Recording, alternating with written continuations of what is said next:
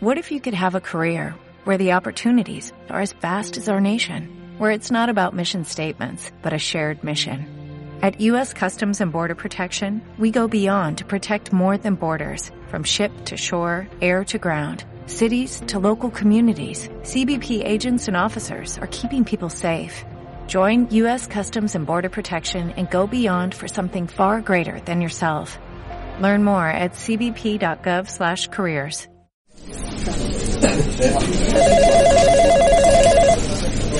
Bueno, este sonido lo conozco más que de sobra porque he echado varias horas yo aquí también. Entre estas llamadas de teléfono que no paran de sonar, porque a lo mejor está ocurriendo algo en alguna parte de España o del mundo y alguien nos quiere com comunicar o contar lo que está ocurriendo en ese, en ese sitio.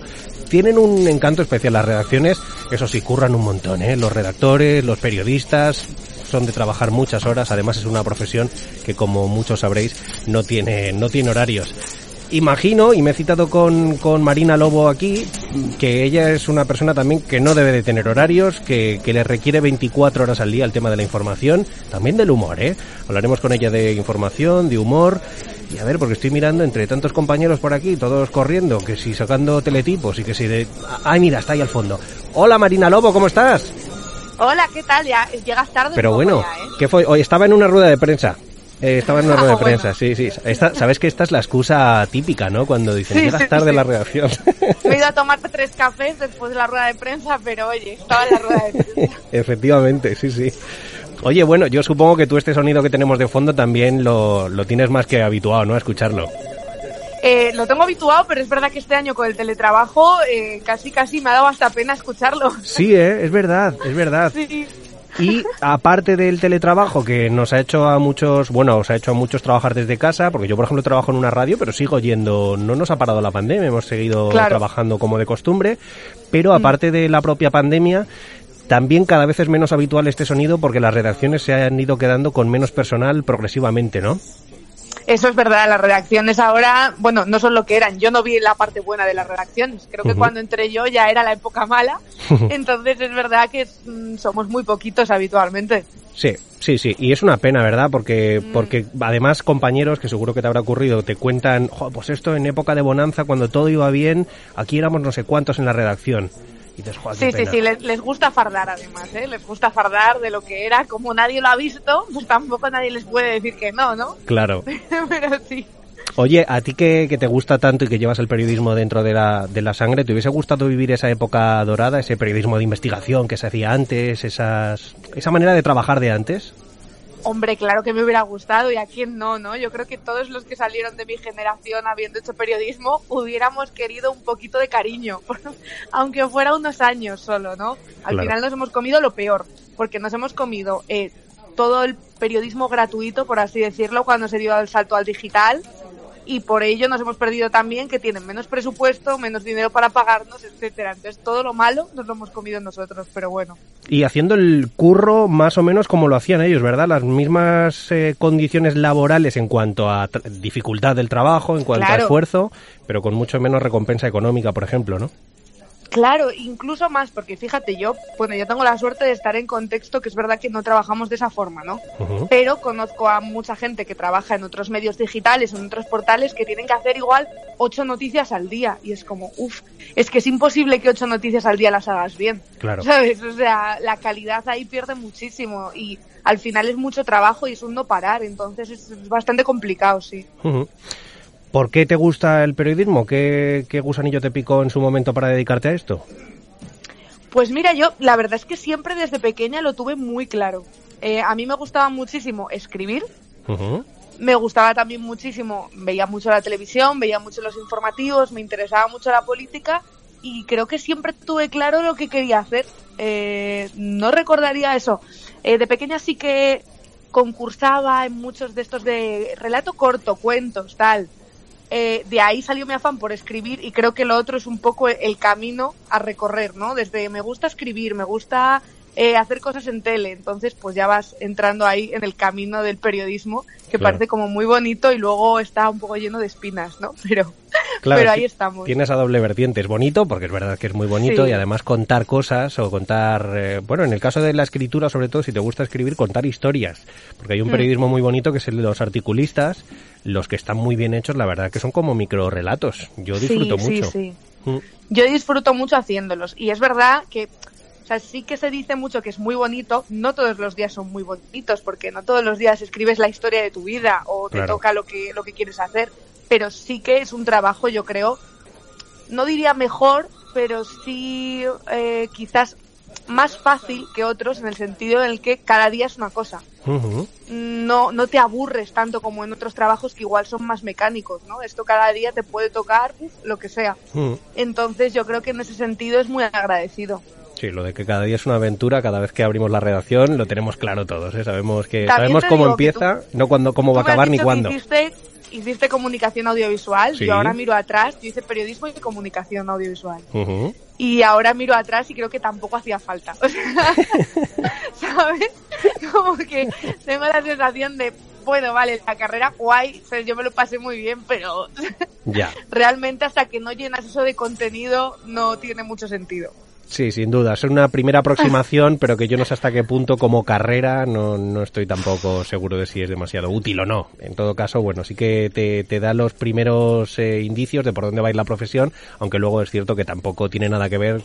Luego no tiene nada que ver, No, ¿verdad? Cuando no. llegas al trabajo. Lo veo más como jugar, ¿eh? porque al final cuando estás en la universidad haciendo determinadas cosas es más como un juego, porque luego realmente el trabajo es otro, pero, pero bueno. Sí, sí. Eh, también, bueno, es que es todo para otro debate, yo creo, aparte el tema de, de la formación, del- de la ilusión que tienen los chavales y las chavalas por intentar aprender un oficio el día de mañana Mm. y, y la formación que reciben. En muchos casos, por desgracia, no es, no es la adecuada, pero bueno. Y luego también, pues lo que decía, que llegas a la carrera pensando que todos los días vas a destapar una historia y creo que hay que quitar también esa magia ¿no? que rodea un poco al periodismo. No, realmente vas a comer muchas ruedas de prensa, mucho teletipo y, y muchas tareas que no son nada gratificantes, pero es verdad que se compensa con otras que sí lo son.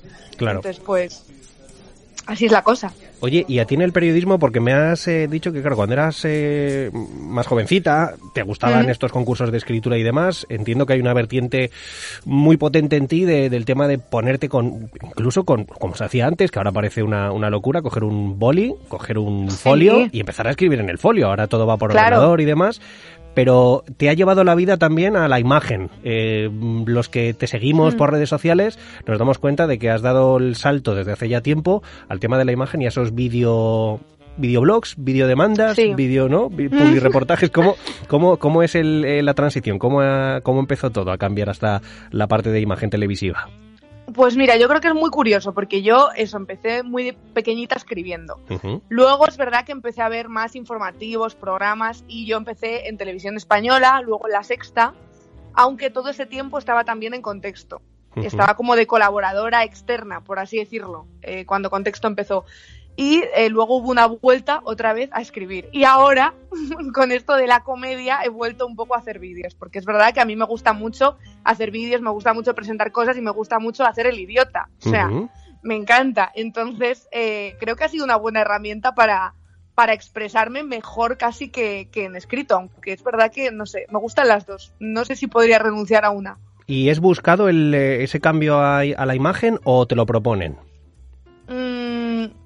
No fue buscado, fue más algo natural. Realmente yo empecé haciendo prácticas en la radio de León, porque yo soy de León.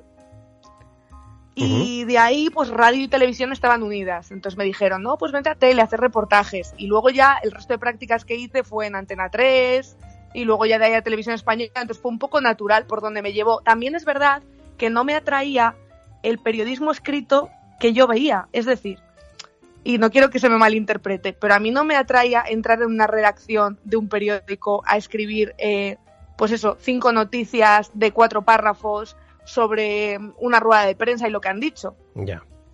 sino que es verdad que me interesa el periodismo que hago en contexto, por ejemplo, lo que podemos hacer ahí, pero yo, pero no lo veía tan fácil entrar a algo así como, como la oferta que se te da eh, cuando estás en la carrera, al final, que es el país, el mundo, prácticas y pues eso, hacer noticias de, de cosas. Ujú.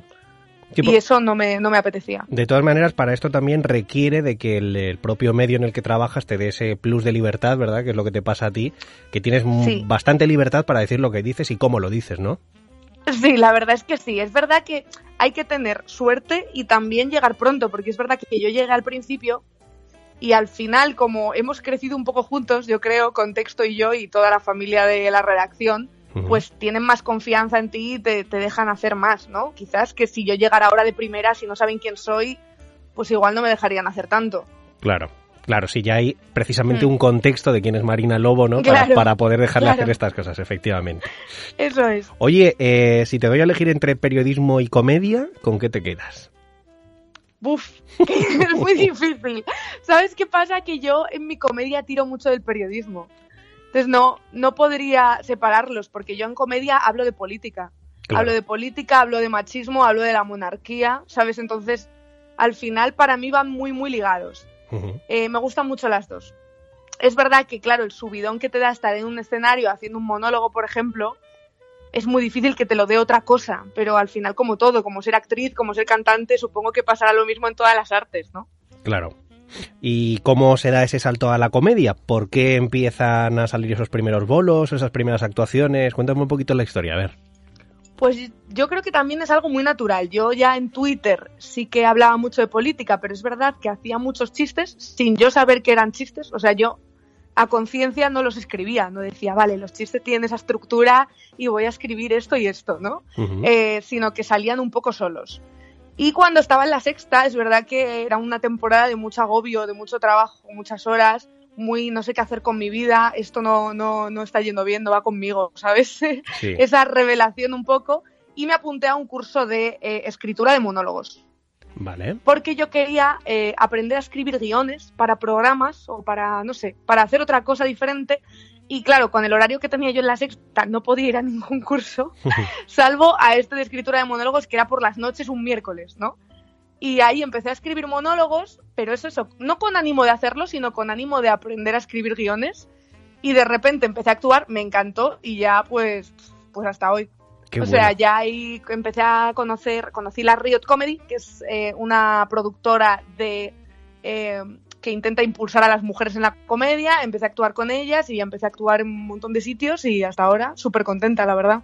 Qué guay. Y la primera sensación, porque tiene que ser muy chocante cuando tú eh, estás escribiendo un texto humorístico o en el propio mm. Twitter puedes hacer un tweet medianamente divertido, cambia mucho cuando te tienes que subir a unas tablas. No tiene nada Cambia que ver. muchísimo, no tiene nada que ver. ¿Y cómo fue la primera vez? Pues la primera vez yo estaba acojonada, como no podía ser de otra manera. O sea, yo, claro, me decían, no se nota, porque es verdad que yo al final he trabajado mucho en tele y, la procesión va por dentro, yo creo, pero yo estaba, o sea, vamos, yo estaba eh, acojonadísima. Claro. Confiaba mucho en mi texto, porque creo que los chistes eran buenos. O sea, todavía no soy como hay gente que empieza que ve su primer texto y dice, ¡guau! Este... No, yo lo veo y digo, oye, pues para ser el primero, ni tan mal, ¿sabes? y, pero la verdad es que luego cuando me subí, eh, es muy diferente porque estás solo tú y el público y un micro, punto. O sea, no puedes tirar de más recursos. No es como en la tele que puedes eh, enseñar una imagen, eh, te trabas y enseñas lo que hay detrás. en el periódico te puedes pensar la palabra que pones diez veces. No, ahí es eh, lo que has escrito y luego si te sale de otra forma del escenario tienes que tirar para adelante porque no, no puedes editar, ¿no? Es como Twitter, no puedes editar. Exacto. O sea, lo, que hayas puesto ya está, no hay más. Entonces es, es como estar muy desnuda realmente porque eres tú con todo, pero a la vez cuando te aplauden sabes que es, que es tuyo, todo el éxito es tuyo. No es éxito ni de la plataforma ni de, eh, no sé, es todo tuyo, ¿sabes? Entonces es muy gratificante, de, lo más gratificante que hay, yo creo. Qué bueno. ¿Y tú cómo, qué método utilizas? Porque yo he leyendo, bueno, más que leyendo, viendo entrevistas también a cómicos y demás, hay como dos vertientes. Está el que se tiene unas anotaciones básicas y a partir de ahí tira, y el que se, se mete todo el texto en el coco y, y dice las frases tal cual las tiene escritas. ¿Tú en qué término estás? Mira, yo es verdad que me lo escribo todo, todo, absolutamente todo. Eh, de hecho, eh, me vacilan mucho porque yo tengo un eh, super archivador que lo tengo ahora mismo encima de la mesa, que tengo, lo tengo dividido como en apuntes de libros que me voy leyendo o cursos que voy viendo de comedia, bloques que me gustan de otros cómicos, para ver por qué me gusta ese bloque o por qué me ha gustado ese cómico. Chistes sueltos que se me ocurren y temas futuros, ¿no? Tengo ahí como eso. Y luego tengo un documento en Word en el que voy metiendo todo el texto que voy haciendo. Vale. Y voy corrigiendo sobre ese texto. O sea, yo me bajo del escenario y digo, esto ha funcionado, esto no, esto sí, esto no. Eh, pero luego es verdad que una vez encima del escenario y con todo memorizado, hay veces que los mejores chistes me han salido allí, Claro, ya en el escenario. claro. Lo que pasa que cuando me sale algo así, me lo apunto después.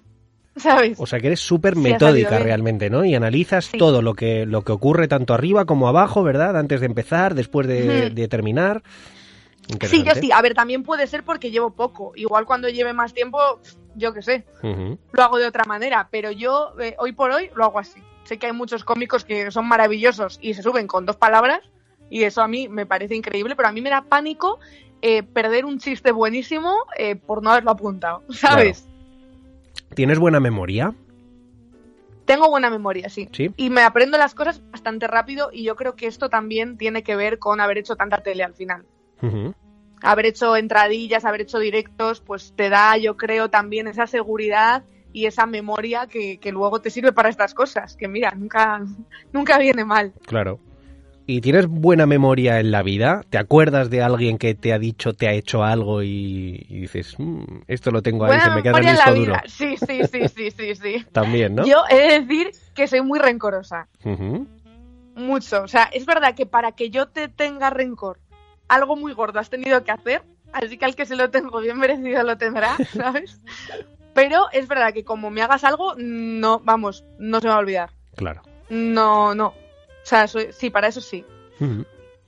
Eh, referentes en, eh, en el mundo del periodismo, imagino que cuando, cuando te, te- te fijas en esta profesión o que piensas que a lo mejor puede ser la profesión a la que dedicarás tus, tus años laborales, tendrías varios referentes e incluso durante ya ejerciendo tendrías otros, ¿no? Que han ido que han ido apareciendo y dices, ostras, me gusta cómo lo hace este chico, esta chica. Eh, ¿Cuáles eran tus referentes y, y cuáles son los actuales en el mundo del periodismo? ¿Cuáles eran? Hmm. Ostras, pues a ver, yo es verdad que cuando yo era pequeña, al final eh, la tele era mucho más limitada que ahora, eh, la prensa a la que accedías también, o sea, ahora hay muchísimos más medios, eh, entonces es diferente, ¿no? Pero yo cuando era pequeña, pues veía mucho a Matías Prats, los típicos al final, Matías Prats, Hmm. Pedro Piqueras, que realmente son los que siguen ahora, ¿no?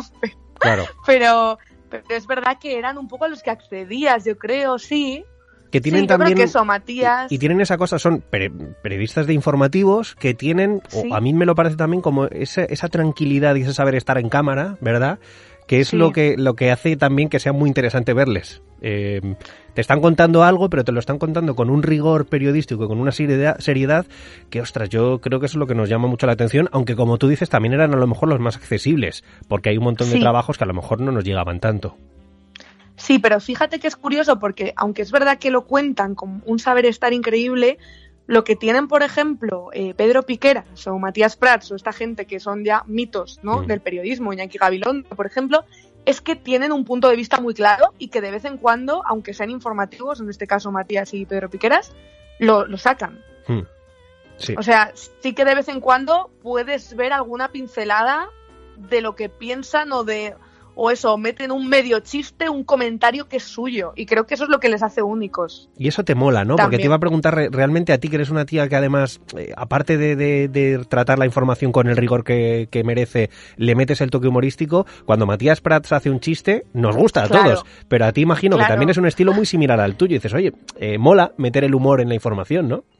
Sí, es que además lo que pasa es que la información, y más en los días que vivimos, es muy densa. Entonces, o dentro de tus posibilidades, porque no es lo mismo hacerlo en un informativo que en un programa de entretenimiento, que en la radio, por el tiempo básicamente, porque allí está al, al milisegundo, eh, dentro de tus posibilidades creo que refrescar es un poco, meter un comentario de humor o no de humor, eh, simplemente un comentario de...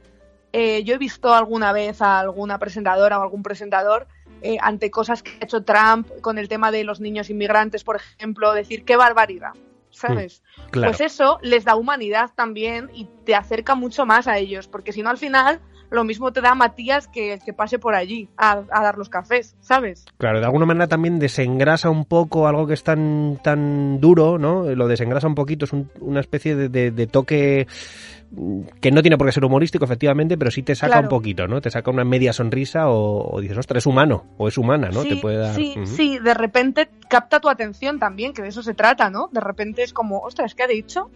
Claro. Como que se sale ya del discurso, porque al final los informativos, si tú los ves, son muy parecidos todos entre sí, porque al final la agenda es la que es y muy pocos se van a salir de ahí. Hmm. Entonces, que alguien le dé una nota personal al discurso, es, yo creo que es muy positivo. Habrá gente que te diga que no, porque es verdad que en el mundo del periodismo, y tú, bueno, lo sabrás bien, que en la radio también pasa, hay a gente que le gusta todo Canónico. Súper, eh, sí, súper canónico, mm, que no se salga de- del esquema en ningún momento, ¿no? Como, Sí. no sé, a mí, a mí no. Igual también es por la generación, ¿eh? Pero a mí, a mí me gusta que se salgan un poco del tiesto a veces. Me, me gusta ver qué hay detrás de la persona. O fíjate, el propio género en, en radio, por ejemplo, de siempre, el informativo ha sido Mm. como mucho más estructurado y mira los de deportes, son unos locos. O sea, los de deportes Claro. no... Y es, es periodismo igual, es periodismo deportivo, Sí, pero sí, tienen ese, ese toque de locura que, que te permite también el, el género. Yo es que soy muy partidario, como tú dices, de...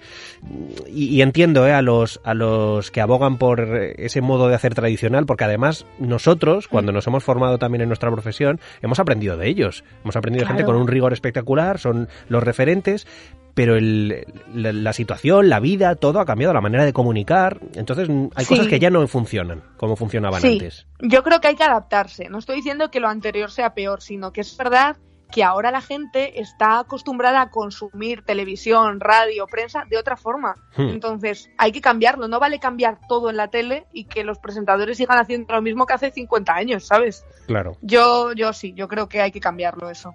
Oye, y eso es un extremo, el extremo de los, de los, bueno, los súper eh, conservadores del, del periodismo real que se hacía y tal. Sí. Y luego está eh, un punto que yo, a mí me, me genera también cierto desasosiego, que es ese punto de libertinaje absoluto de gente que probablemente Ya. Mm. ni se ha formado en el periodismo y juega esto con un, con unos eh, cánones eh, totalmente equivocados. Creo que también se difumina mucho el, el- el tema del periodismo con la gente que, no te diré que lo frivoliza, pero que Mm. le hace un flaco favor a la profesión también. ¿Esto a ti cómo, cómo te llega o qué, qué opinas de ello? Pero aquí me hablas de presentadores o de colaboradores y este tipo de... Probablemente de colaboradores, pero colaboradores que pueden también haber tenido mucho peso, incluso presentadores que no son presentadores realmente, pero que les han dado un espacio para que puedan eh, dirigir o, o gestionar. Eh, a mí Sí. personalmente, ya te digo, ahí no los, no los consumo ese- ese- esos productos, pero sí que es cierto que a los chavales jóvenes sobre todo veo que sí que les gustan bastante. Sí, porque al final yo creo que son gente que entienden muy bien la forma de comunicar. Y entonces eh, les captan por ahí. Pero es verdad que hace falta eh, cierta seriedad. Yo ahí estoy contigo, en el sentido, no vale todo. Claro. Y a mí, por ejemplo, el tema colaboradores, tertulianos, me genera muchísimo rechazo. Mm. O sea, no me genera rechazo que los haya, que los hay muy buenos y me parece increíble. Lo que me genera rechazo es que no hay nadie que pueda opinar de todo, todo el tiempo. O sea, no hay una persona que pueda opinar hoy de las elecciones catalanas, mañana del coronavirus y pasado de la obra de arte que han robado en Italia. O sea, es imposible. Mm. Me parece que hay cuatro o cinco colaboradores que se repiten todo el rato, tertulianos, tertulianos que se repiten todo el rato, y que es absurdo porque esa gente sabrá de un tema de dos, de tres como mucho, pero no, no puedes saber de todo, es que es imposible, ni ellos ni nadie. Claro, y que cuando quieres saber de mucho realmente no sabes de nada. Sabes cosas sueltas de muchas cosas, claro, pero no, y eres se experto en nada. prepararán seguramente porque te pasan una lista de temas y dices, vale, me preparo. Pero, pero claro, eh, yo me quedé muy alucinada cuando pasamos de lo que es eh, que la política estaba en primera, en primer plano todo el rato al coronavirus. Mm, Y sin embargo, los tertulianos y tertulianas seguía- seguían siendo los mismos. claro. Y es como, es no puede ser. Ujú. O sea, habría que cambiarlo. Y creo que, bueno, pasa también con los presentadores. Al final, un presentador, vale, tiene que saber presentar, pero también tiene que saber de lo que habla, porque si no, le pillas en cualquier momento, en cualquier renuncio. O sea, en el momento en el que surja algo en directo, ahí se nota cuando un presentador o una presentadora es bueno o buena.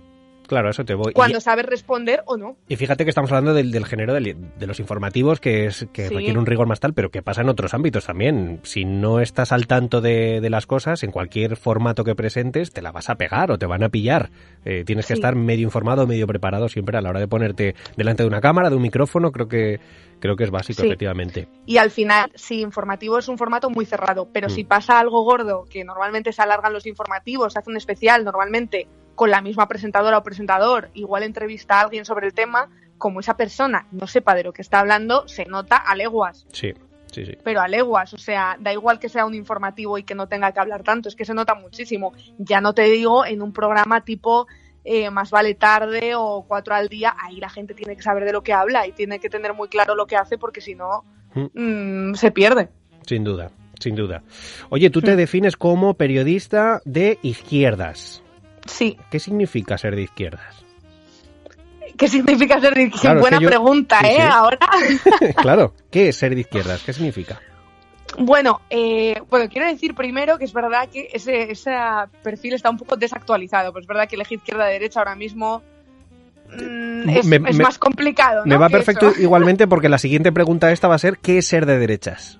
Yo tengo, claro, yo tengo esa duda con ambas eh, acepciones porque veo que se utilizan muy, muy comúnmente, pero no tengo claro realmente que la gente sepa qué es ser de izquierdas y de derechas. Yo quiero saber qué, qué opinas tú. No quiero que me digas la verdad absoluta, pero sí que qué es para ti ser de izquierdas y qué es para ti ser de derechas. Claro, o sea, para mí ser de izquierdas, me refiero un poco a la izquierda política, es pues defender la igualdad social, eh, ir un poco contra las jerarquías establecidas, en este caso la izquierda creo, eh, ser feminista también es algo que se asocia normalmente con, con ser de izquierdas, eh, pues ese tipo de cosas, estar eh, más con la sanidad pública, con la educación pública que privada concertada, mm, apostar al final por un modelo más igualitario. Vale. ¿Y Creo que es eso. ¿Y de derechas?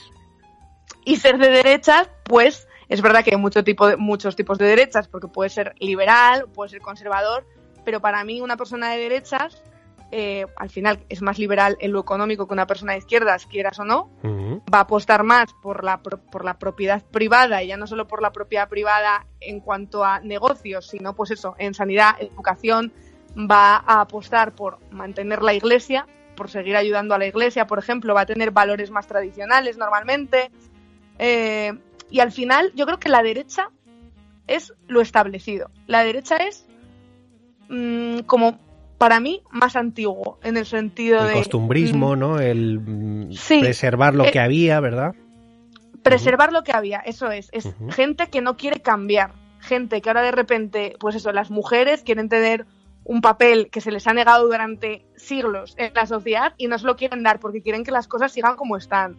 Eh, que de repente quieren poner un ingreso mínimo y no quieren porque quieren que las cosas sigan estando como están. Entonces, para mí, la izquierda es, es alguien, o bueno, una sociedad que no tiene miedo a avanzar Claro. que no tiene miedo a incorporar también los elementos que van llegando, porque es verdad que no es lo mismo eh, ser de izquierdas o de derechas antes que ahora, porque ahora vivimos en una sociedad multicultural que o te adaptas o a ver dónde te vas a ir, porque es que el mundo está cambiando.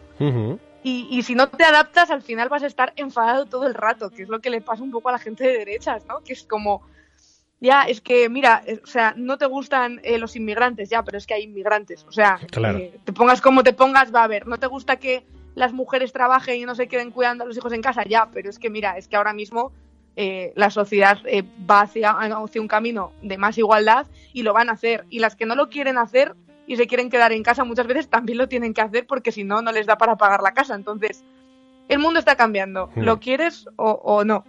Pero, mm, ahí va a estar. es lo que hay. Entonces, Yo te lo digo, te lo digo porque sobre todo es cuando llegan los periodos electorales y ahí es cuando empiezan a los políticos a hacer muchas promesas, no, no sé si promesas o hacer unas declaraciones que, que dices, hostia, es que se parecen todos mucho. Es que todos quieren ahora lo mejor para todos.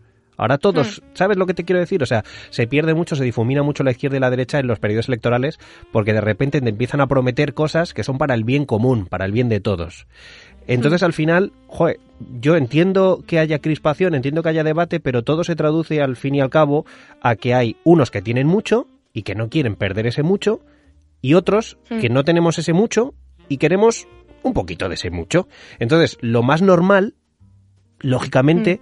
Es que haya más gente de izquierdas. No por nada, porque al final los que no tienen ese mucho somos Mm. muchos más, claro. Es, Claro. eh, es todo muy sencillo realmente, pero a la vez muy complejo, obviamente. Y, y fíjate que seríamos muchos más, porque al final en la derecha también hay mucha gente que no tiene y vota a la derecha. O sea, sí, sí, sí, sí. Lo que pasa que es verdad que la derecha juega un poco a meterte esa idea del penúltimo contra el último, de vale, tú tienes poco, pero es que como gobiernen estos, vengan los inmigrantes a quitarte el trabajo, las mujeres, no sé qué, vas a tener menos. El discurso del miedo, ¿no? Que claro, el bien. discurso del miedo, efectivamente, el penúltimo contra el último, de sí, sí, tú estás en la mierda, pero es que hay gente que como venga vas a estar peor. Entonces, eso también juega un papel muy importante, por eso hay gente que no tiene tanto, porque la mitad de España, aunque sea un poco menos, la, la que ha votado a la derecha que la que ha votado a la izquierda, en este caso, al menos eh, este año, no, no son más los ricos que los pobres, al contrario, somos mucho más gente eh, eh, de clase media o de clase media baja o de clase baja o, o en la pobreza incluso, que, que gente con dinero Claro. y gente con recursos. Lo que pasa que, que hay mucho miedo y se aprovechan de eso también. Claro, es que Pero es verdad que cuando eh, yo estoy contigo, que el- sobre todo en campaña electoral, todos los discursos se parecen muchísimo. O sea, ¿quién ha visto a Pedro Sánchez y quién le ve?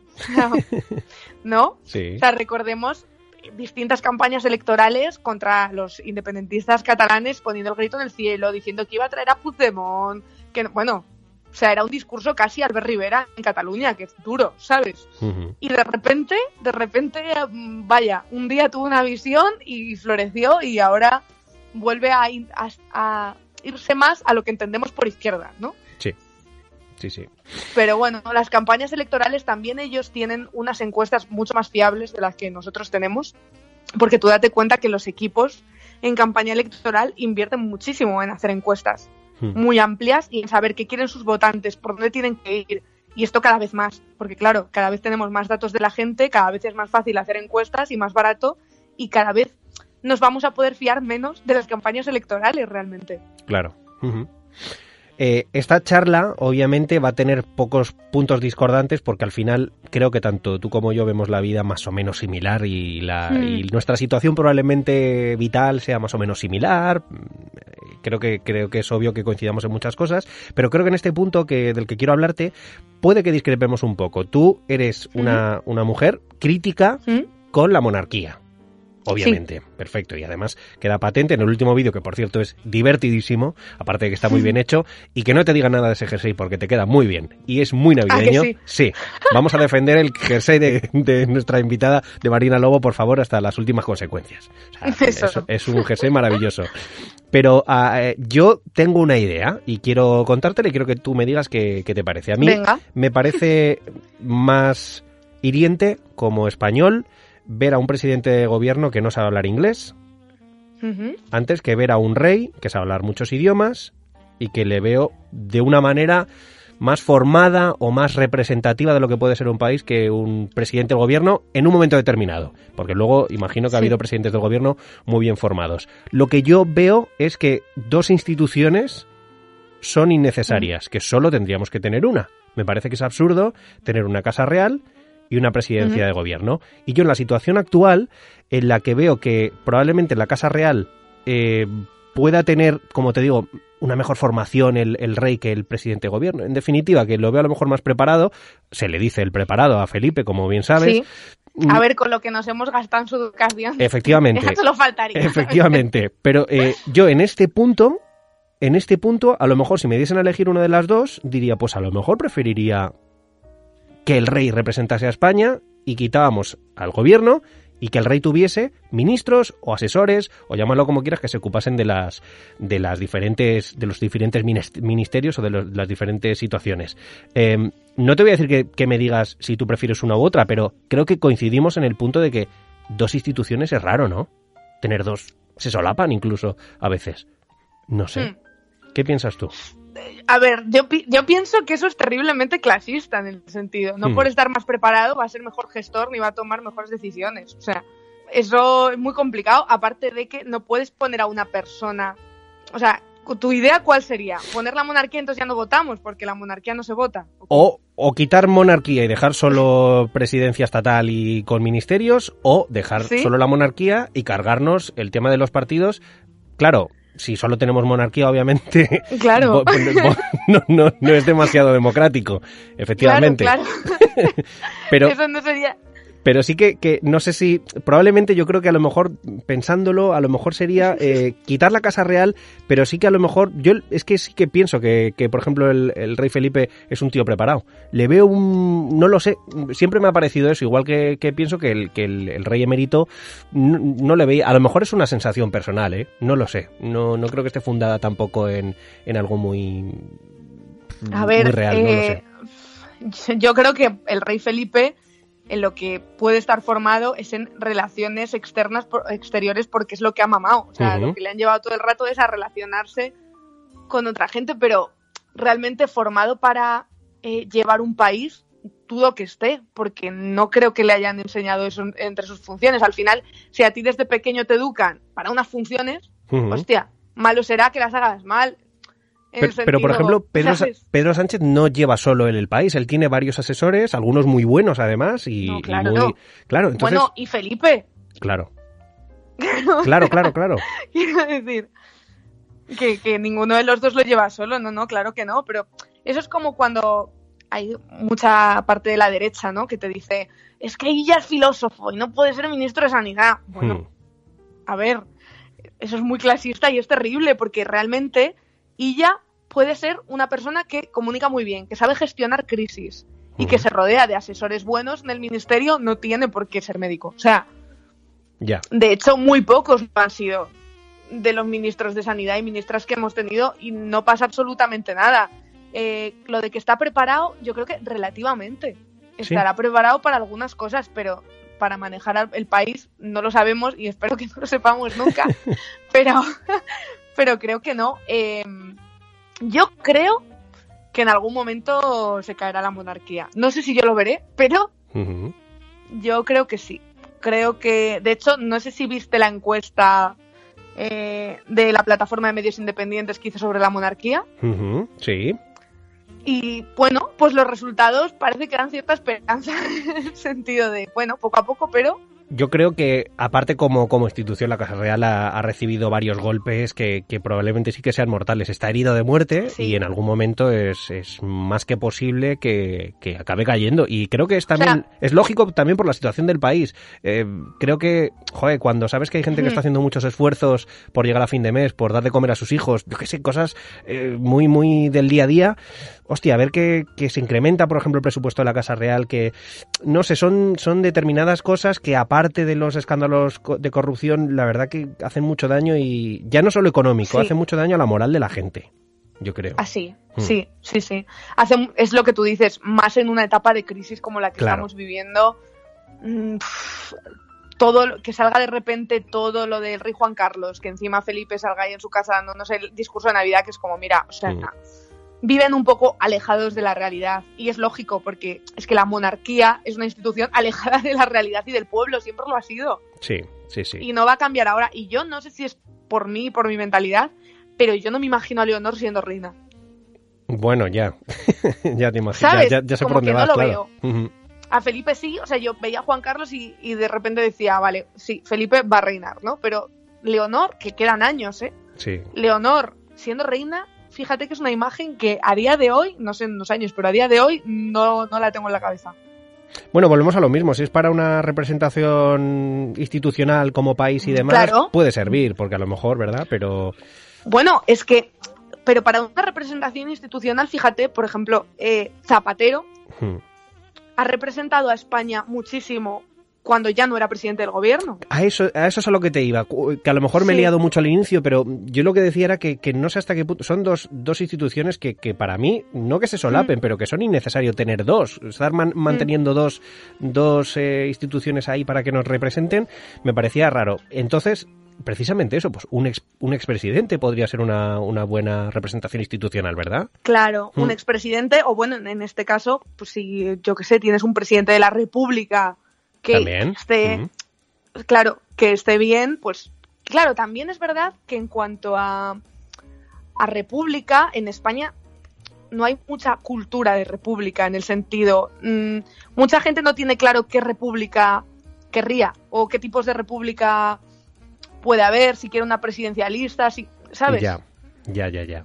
Eso ya habría que verlo mm, una vez avanzáramos bastante más, porque claro. ¿Y eso crees que probablemente esa poca cultura en lo que representa la República o lo que podría suponer para España a lo mejor es lo que hace que la gente esté reticente, que diga, uy, yo prefiero la monarquía porque, uy, esto de la República me suena... Claro, tú crees, ¿no? Que hay un poco de miedo también la gente, ¿no?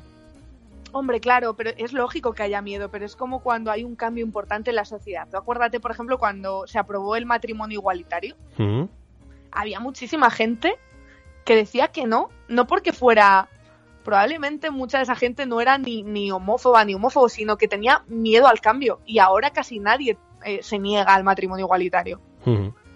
Hay gente que sí, pero son los menos. Pero es verdad que en su día fue un debate muy fuerte. Igual que el aborto. Es que al final los grandes cambios siempre conllevan ese miedo y esa gente que, que lo que no quiere es cambiar. Porque estamos mal, pero, y si estamos peor, ese miedo al- a, lo peor Claro. creo que no- nos juega malas pasadas y retrasa mucho todo. Pero creo que en la sociedad española y en cualquier otra. No creo que sea algo solo nuestro. Hmm. Pero fíjate que volvemos a lo mismo, ¿no? El paso del tiempo es, es inexorable, o sea, y, y es implacable. Va, va a seguir evolucionando la cosa y por mucho que haya gente reticente, se lo van a tener que comer. O sea, nos vamos dando cuenta que al final todo va cayendo por su peso, ¿no?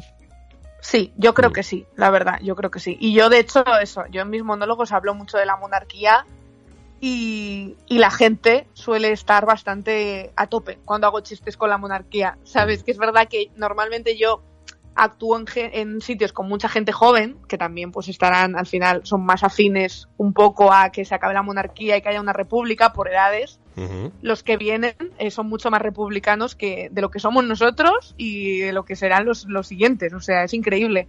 Los chicos de 17, 20 años lo tienen súper claro, Claro. mucho más que, que nuestra edad. Entonces, pero es verdad que yo cuando hago un monólogo critico eh, la monarquía, critico a Felipe, critico tal, la gente está contigo, ¿sabes? La, la- la gente te aplaude.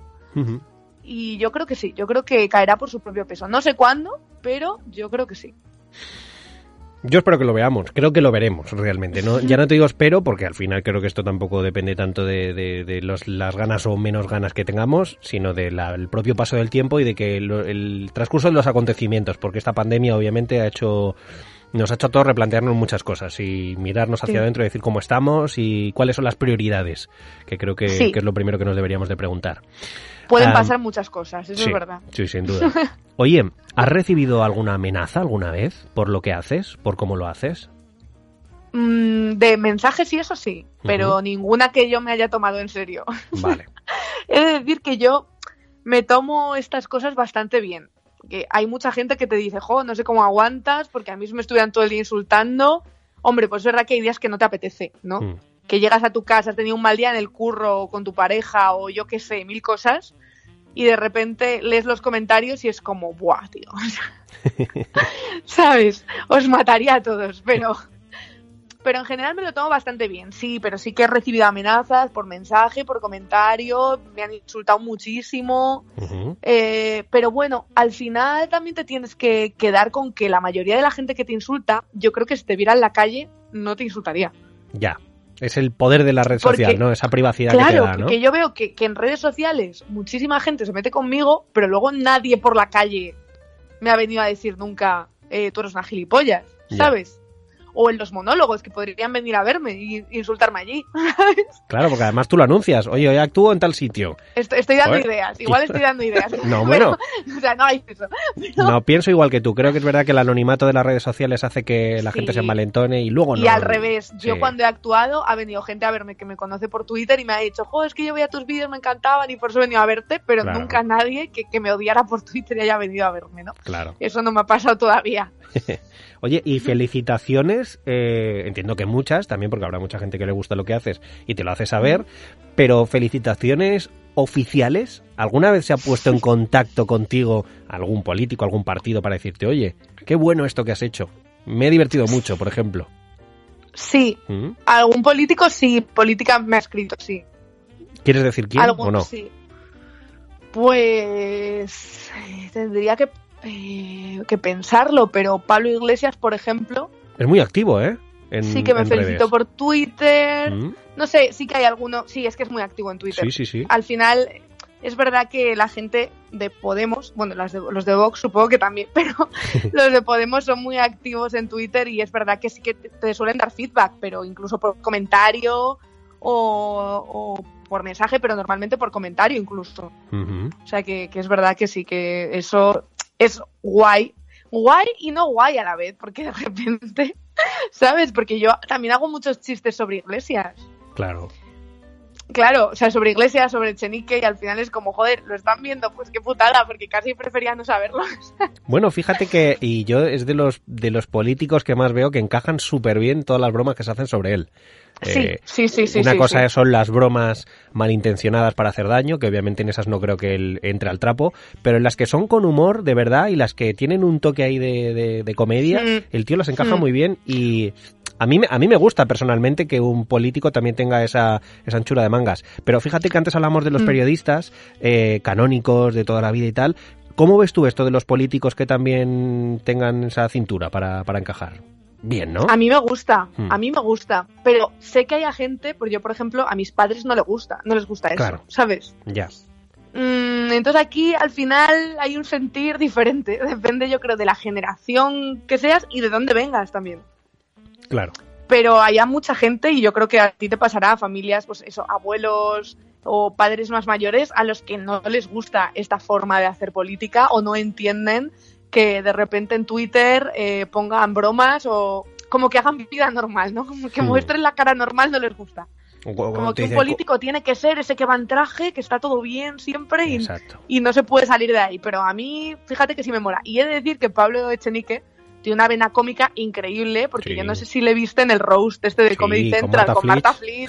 Está Sí, maravilloso, por favor. y nos estamos perdiendo un, un gran cómico, yo creo. Mira, ya que, ya que abrimos mínimamente ese melón de- del roast, yo, eh, porque es un formato que está muy bien, pero que está, y él lo ha dicho, eh, lo, lo desveló Echenique, obviamente, eh, y lo ha dicho más cómicos, que es un, un formato que está totalmente redactado y ya escrito. Entonces, las bromas son muy buenas, pero pierdes esa, esa chispa de espontaneidad. Y yo, aparte de que me, me divertí mucho en, el- en ese roast, me divierto mucho más, como te digo, viendo interactuar a Echenique y en el momento teniendo la cintura también y él metiendo alguna broma. Pero es verdad que es un tío súper Sí. divertido, sin duda, sin duda. Mm, Sí, sí. mm. Sí, está súper guionizado todo eso, pero bueno, es verdad que los chistes eran muy buenos y que, claro, dichos por él, pues que es maravilloso. Sí, sí, sí, totalmente. Eh, bueno, te, te decía esto porque, claro, parecía que efectivamente cuando un político se, pues se, se manifiesta de esta manera en redes sociales pierde esa seriedad, ¿no? Yo he Sí. escuchado alguna vez, pero ¿cómo un vicepresidente segundo del gobierno puede hacer esto? No sé qué tal, ¿sabes? A, a, a lo mejor a gente mayor que es de izquierdas, pero que Sí, sí, lo siguen viendo mal porque dicen, jo, pierde la seriedad, ¿no? A ver, yo creo que incluso, o sea, hay gente mayor y no. Yo hay veces que algún tuit me ha dado bastante vergüenza ajena. Hmm, Pero es normal, no puedes acertar siempre. claro, sí, sí. Creo que tampoco te lo tienes que llevar eh, a lo tremendo, ¿no? O sea, vale, ha puesto un tuit que es una mierda. O, o se ha pasado. Sí. se, ha, se ha venido arriba y se ha pasado. Vale, no pasa nada, es normal, están tuiteando todo el día. Es verdad. Eh, Es verdad. En algún momento, como nos pasa a nosotros, ¿eh? que podemos meter la gamba en algún momento en algún tuit o tal, es lógico. pero a mí me ha pasado, a mí me ha pasado de repente leer algún tuit de algún político que me gusta y decir, Buah, aquí te has columpiado. ¿Sabes? Pero bueno, lo relativizas y ya está. Bueno, estamos manteniendo esta charla en este podcast que se llama Twitteradas. Eh, Ujú. Yo no tengo una... Yo sé que para, por ejemplo, publicar las, las cosas, cuando se publica en redes sociales, la gente mira mucho el timing de a esta hora hay más tráfico, más tránsito de gente, es un buen momento para publicar. Y en el caso de las grabaciones, tengo programadas varias gra- grabaciones, luego edito todas las entrevistas, esta charla que estamos manteniendo ahora, luego llevo un proceso de edición y luego lo publicaré.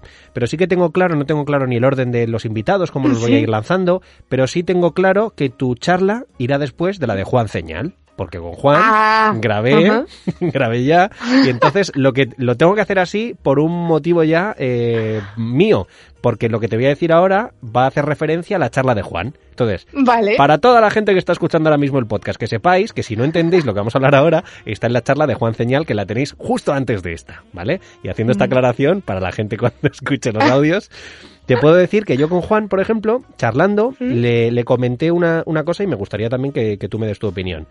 ¿Es más fácil, o por qué es más fácil? Porque la cosa es que sí es más fácil. ¿Por qué es más fácil hacer humor con la derecha que con la izquierda? Parece como que eh, hacer humor sobre Girauta, sobre Rajoy, sobre De Quintos, parece que es más sencillo que hacerlo sobre Pablo Iglesias, Echenique y demás. ¿Por qué crees tú que pasa esto? Uy, no sé qué decirte. ¿eh? Hmm, ¿Sabes qué pasa? Que yo creo que en la derecha tienen menos tuiteros y peores. ya. O sea, yo de verdad que lo pienso, ¿eh? O sea, puede parecer una crítica, pero yo muchas veces he sentido pena de, decir, es que igual me debería hacer una cuenta de derechas. para- Darles un poco de mi talento, ¿no? Para que también... Claro, y darles un poco de mi talento, porque de verdad, o sea, se pueden hacer chistes maravillosos y yo he hecho bloques maravillosos eh, con Alberto Garzón, con Pablo Iglesias, con Echenique. Se puede hacer. Es verdad que la derecha nos da personajazos de repente que son regalos. Claro. Isabel Díaz Ayuso, o sea, claro, es muy difícil hacer un chiste que supere las declaraciones de Ayuso Ya. porque ya prácticamente te viene hecho. Rafa Hernando, o sea, e- es que de repente te da unos personajes que dices, pero ¿de dónde los sacan? Porque parece de verdad que nos los dan para que hagamos comedia y se hagan virales, que puede ser, ¿eh? O sea, Mm. yo no descarto nada en este momento, pero es verdad que es que tienen un montón de personajes en la derecha que casi sería delito no, no hacer chiste con muchas de las cosas que, que- que dicen y que hacen. Yo siempre pensé, y lo sigo defendiendo a día de hoy, bueno, aparte de que es uno de los mejores humoristas que hemos tenido, Mariano Rajoy, sin lugar Sí. a dudas, Sí. sin lugar a dudas, o sea, y no, no es broma, es que es- era un tío que tenía una, un talento para la comedia innato, pero totalmente. Sí. Siempre he pensado que a Mariano Rajoy le ponen ahí precisamente por eso, porque es un tío que, Mm. que era un buen, un buen, una buena diana para lanzar los dardos. Siempre lo, he, lo he defendido. No creo que Mariano Rajoy haya llegado a presidente del gobierno por sus, sus méritos políticos. Estoy totalmente convencido porque luego Mm. aparte hay una cosa que creo que tú también sabrás y es que los políticos solo son la cara visible de los que mandan. Ellos no Claro. mandan. O sea, creo que esto lo tenemos claro todos. Eh, Sí. Pedro Sánchez no manda. Mandan Mm. los que están en un despacho cerrados y que no salen por la tele. Obviamente. Sí, sí, sí. Entonces, eh, es verdad que, que- que pasó esto, pero me ha pasado algo también eh, opuesto mm, y, y- y con alguien de la derecha, con, con Almeida. Y es un tío al que en su momento se le, se le se hizo mucha broma de él. Y me he dado cuenta, y no sé si tú también te da esa sensación de que cada vez va ganándose el cariño más de la gente, porque está tomando decisiones bastante coherentes en determinadas circunstancias. A ver, yo creo que han hecho un dúo maravilloso, porque claro, Sí, pones a. Almeida al lado de Ayuso y de repente, o sea, de repente parece sensato. Pero es que también es lo que tiene, ¿no? Es como, pues eso, como cuando ponías a Rajoy y a Rafa Fernando, decía, joder, pues Rajoy no está tan mal, pero, pero yo no pienso, o sea, yo no soy partidaria de Almeida. Lo que pasa es que es verdad que creo que con toda la gente que le rodea, Andrea Levy, o sea, Ayuso es como, a ver, pues, pues sí, este señor es mejor. Pues bueno, es que es difícil. O sea, Es difícil ser peor, ¿no? es difícil ser peor o, o- o dar la nota tanto como esa gente. Entonces, yo creo que va más por ahí. No, Claro. no sé cómo lo ves tú, pero yo, yo creo que va más por ahí que porque sea sensato. Y luego es verdad eh, que lo que decías, que Rajoy era maravilloso. eh, y Pedro Sánchez no manda, pero fíjate que yo sí que creo que manda más de lo que mandaba Rajoy en su día. Sí, sí. En el sentido de que Rajoy al final siguió la estela que le marcaban. Y Hmm. Sánchez llegó un momento en el que se plantó un poco a, a los varones del PSOE, se marcó, a- o sea, se plantó allí, mm, plantó cara a Susana Díaz y dijo, ojo, me lo quedo, ¿sabes? Sí, sí, sí. Que, Y- que, y hostia, está- fue un momentazo, ya se nos ha olvidado con todo lo que ha pasado, pero fue increíble. Sin duda, y está claro que en la cúpula del PSOE, cuando Pedro Sánchez sale como presidente, Hombre. hay más de uno que se tiró de los pelos, que dijo, madre de Dios. Que se tiró de los pelos y hay más de uno que ya no está. Por supuesto. Pues, hombre, solo faltaba. O sea- Yo creo que ahí Pedro Sánchez se ajustó cuentas, ¿no? Dijo, ahora es la mía. Claro. No, no, sí, sí, sí, es Totalmente. que, o sea, fue increíble. También es verdad que Pablo Casado hizo una buena limpia cuando entró, pero por ejemplo, eh, ¿con, con quién era? Con Tomás Gómez. Tomás. Gómez, del Partido Socialista, cuando Sánchez llegó, contaban que le, le cerró el despacho, o sea, como que le cambió la llave o algo así. ¿Ah, sí? Ostras. Sí, y luego él tuvo que entrar porque tenía dentro no sé qué y lo cogió, pero, pero que fue, fue muy bestia. Qué Fue bueno. un no, es que te vas y te vas y punto, ¿sabes? Qué bueno.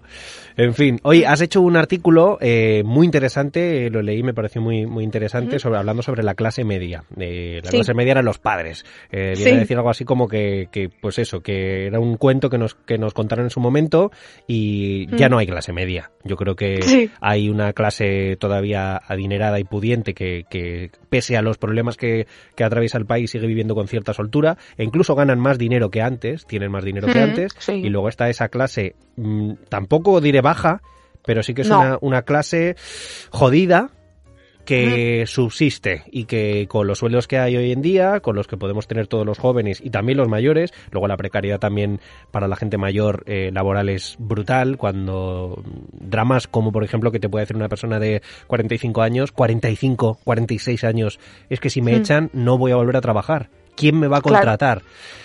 Cuéntame un poco tu visión sobre esto, aunque te hemos leído, pero quiero que la gente también te escuche. A ver, no es el mismo drama, o sea, no es el mismo drama, evidentemente, que una persona que lleva sin trabajo un año dos años. O sea, no, no quiero igualar, porque es verdad que, evidentemente, no, no se puede comparar eh, según qué tipo de situaciones, ¿no? Mm. Pero es verdad que yo me veía a mí misma, en plan, yo tengo 28 años. Em, yo hice las dos carreras, estuve desde el principio haciendo prácticas, trabajando. Bueno, aparte de que la carrera, evidentemente, me la pagaron mis padres.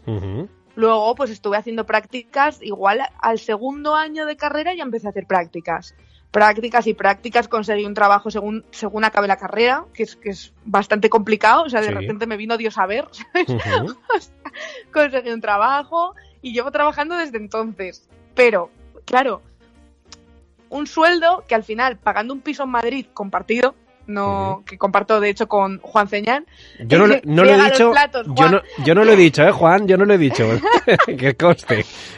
que, claro, comparto piso, pero es verdad que, por ejemplo, a mí ahora le pasa algo a mi perro y mis padres me tienen que ayudar económicamente, Claro. ¿sabes? O sea, que no tengo ni siquiera ahorros a ese nivel. Ya no te estoy diciendo por comprarme un piso que, que creo que no pasará nunca. Hmm. Te estoy, eso, que es algo, gastos muy básicos que te puede venir de repente y no puedes. Sí. O sea, que veo que mis padres me siguen teniendo que ayudar en muchas cosas que no deberían con la trayectoria que, que he hecho, Hmm. que es la que se supone que hay que hacer. Entonces nos contaron que si seguíamos todos los pasitos, todo iría bien, ¿no? Nos compraríamos un piso y nos casaríamos, tendríamos hijos, pero la realidad es que estamos viviendo en un piso interior, ¿sabes? que te entra un rayo de luz y que si quieres vivir en un piso exterior tienes que compartirlo con otros tres. Claro. Entonces, claro, es muy complicado. Es verdad que eso, que no se puede comparar. Entonces, para mí la clase media no existe porque, en teoría, por el sueldo, por la carrera, por tal, estaríamos dentro del sueldo clase media, pero es que no es verdad porque mm, no lo somos, porque no tenemos ni siquiera ahorros. Yo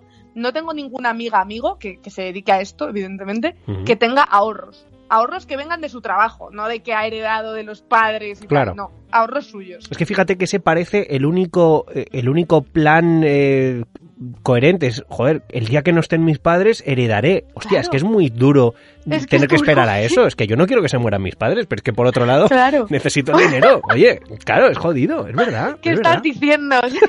Claro. Pero por otro lado, a ver. A ver, ese piso yo hacía una cocina americana. Tú- es jodido porque tú vas a ver a tus padres a casa y dices, oye mamá, te quiero mucho, pero madre mía, la isla que montaba yo aquí ahora mismo, ¿sabes? Te quiero mucho, pero ya mira los planos de la reforma que he hecho. No, es verdad que es terrible que y eso y que te surge un imprevisto y no tienes para pagarlo, es muy Sí, fuerte. Es muy fuerte eso. Entonces es verdad que nos han contado una mentira durante toda nuestra vida que se te empieza a caer, porque yo no sé tú, pero yo cuando tenía veintipoco, que acababa de salir de la carrera, decía, bueno, ya mejorará, esto es el principio. Y ahora Mm. veo que no, Ya, que eh, el primer año que ocurre y ahora cobro lo mismo. O sea, claro. como que, que no, no está avanzando la cosa. Sí, yo, yo mi sensación, por ejemplo, fue, claro, cuando yo me incorporo ya al mercado laboral, estoy en plena crisis de, del 2008-2009 y ya empiezo a trabajar profesionalmente y digo, joder, me ha tocado justo incorporarme al mercado laboral Mm. de una manera ya profesional en lo mío, justo en una crisis. Digo, qué putada. Claro. Y parece que va saliendo y, hostia, cuando parece que la cosa va mejorando efectivamente o que la, ya empezaba a haber Claro. curro. Yo me acuerdo que antes de la pandemia, mm, Sí. no te diré que estaba la cosa muy bollante, pero, hostia, veías que había esos brotes verdes, ¿no? Que dicen siempre de Sí, sí. empezaba a mejorar la cosa y hostia, de repente una pandemia mundial. Y dices, ¿qué pasa? Que nuestra generación nos ha mirado un tuerto, Marina. Nos ha mirado un sí, tuerto, ¿eh? sí. Mm. Sí, yo esto lo cuento mucho y creo que es como un ejemplo muy muy clarificador, ¿no? De lo que es para mí eh, el fracaso de nuestra generación, ¿no? Que es yo quise adoptar un gato. Sí. Y me dijeron, lo juro, me dijeron que mi piso no cumplía las condiciones. Hostias. Y yo pensaba, o sea, ¿en qué momento es mejor que ese gato duerma en la intemperie y le atropelle un camión la M30 que que viva en mi estudio? que un piso interior, un piso interior.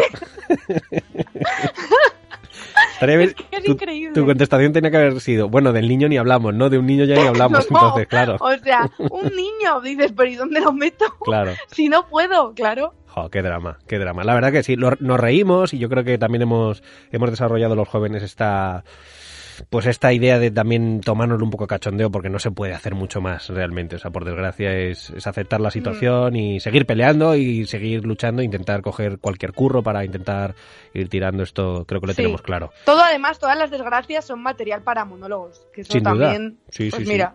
Es verdad. Oye, ¿tiene remedio el país? Parece que cada vez está todo. Hablábamos antes de las derechas, las izquierdas, todo está más polarizado, todo, la gente. Eh, Mm, está más frustrada, salta la mínima. ¿Tú ves solución a, este país o no? A ver, ¿cómo solución? ¿Solución a, qué? ¿A la, crisis, a la polarización? A sí, a la polarización. Yo lo veo que cada vez se va a encrudecer más, por desgracia. No veo que haya un entendimiento, no veo que haya respeto por el otro y no creo que haya nadie ahora mismo capaz de conseguir eso. Hermanar, no hermanar, hacer que por lo menos podamos estar, convivir directamente. Ojo, ¿sabes qué pasa? Que es que además tenemos unos políticos y sobre todo eh, la ultraderecha reaccionaria hmm. que azuza a la gente. Sin duda. Que hace que muchas, que ha habido ataques incluso pues a periodistas tuiteras, no sé a quién vi hace poco que sufrió un ataque como por la calle, y creo que Cristina Fallaras también contó algo similar, que al final enfadan a los ciudadanos y a las ciudadanas, les hacen creer que eh, la gente de izquierdas eh, son el enemigo y entonces eso acaba en un conflicto entre la población que no tienen los políticos y políticas. Hmm. Porque, o sea, a poco se nos olvidará la foto de Pablo Iglesias riéndose con Espinosa de los Monteros. O sea, quiero decir, es que luego ellos no llegan a esos extremos. Claro. Ellos distinguen muy bien lo que es política, es que realmente es un poco ficción lo que hacen para llevarse a la gente a su terreno y lo que es el día a día. Entonces tú a ti te pueden venir, insultar, te pueden incluso agredir por la calle por algo que ha dicho Abascal, hmm. pero Abascal jamás va a pegar a alguien, a, otro parlamento. Bueno, no sé. Sí, Lo dicho muy rápido. No, no te entiendo. Me estaba no, pero Abascal jamás, Ortega es digo pero Abascal jamás le va a pegar a otro, ¿sabes?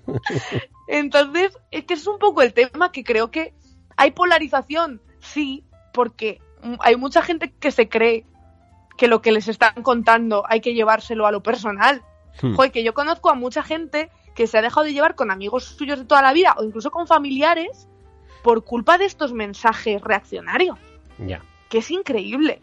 O sea, yo creo que no debemos caer en eso. Y creo que en cuanto la sociedad avance un poco más y vea que realmente la política, sí, evidentemente, ocupa una parte muy importante de nuestras vidas, pero que todo lo que dicen no hay que tomárselo a pies juntillas. Exacto. Y todo lo que dicen es para que un mensaje cale y para ganar votos, pero no para que mm, te enfrentes a tu padre, a tu madre o a tu hermano, ¿sabes? mira, yo tengo una, una idea también que vengo desarrollando desde, desde hace tiempo en mi cabeza y es que cada vez veo más semejanzas entre el fútbol y la política. Siempre ha ido muy de la mano, además.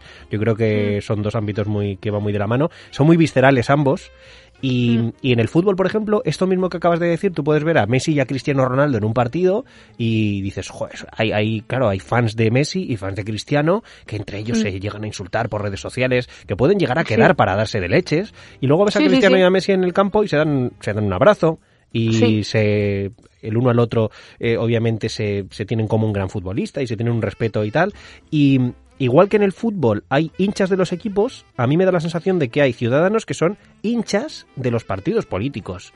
Eh, mm. Gente que sabes que siempre va a votar lo mismo, que nunca va a hacer autocrítica además en cada, en cada proceso electoral, cuando precisamente son momentos perfectos para cambiar el sentido del voto, para que si yo voté hace cuatro años por estos y no estoy de acuerdo con lo que han hecho, yo les di mi confianza, pues ahora pueda cambiar mi voto. Eh, hay fans de los partidos políticos, ¿verdad? Es una buena comparación. Y de hecho, eh, te diré más, antes se me ha olvidado, al distinguir izquierda y derecha, eh, esto que dices, es la autocrítica. Hmm. Yo veo muchísimo. Eh, cuando eh, la izquierda, alguien hace algo mal, ponte el, el tema del sale de Pablo Iglesias, Sí. eh, cuando la asistente de Echenique, eh, lo que sea, Hmm. hace algo mal, nos estamos fustigando cinco años. Y pidiendo perdón y diciendo, es verdad, lo ha hecho mal. ¿No? Y lo reconocemos. Ahora, cuando la derecha hace algo mal, ellos es, jamás reconocen que lo han hecho mal. Su respuesta es, ¿y la casa de Iglesias? Y es como, ya, pero Ya. es que una cosa no quita la otra. O sea, que creo que también ahí nosotros fallamos y ellos también, en el sentido de eh, no podemos estar fustigándonos aquí por haberla cagado eh, durante eh, cinco o seis años, Pero es que ellos no, cuando ellos no reconocen absolutamente nada, nunca, y los mensajes que les cuelan son así a pies juntillas. Creo que en la izquierda nos planteamos mucho más las cosas.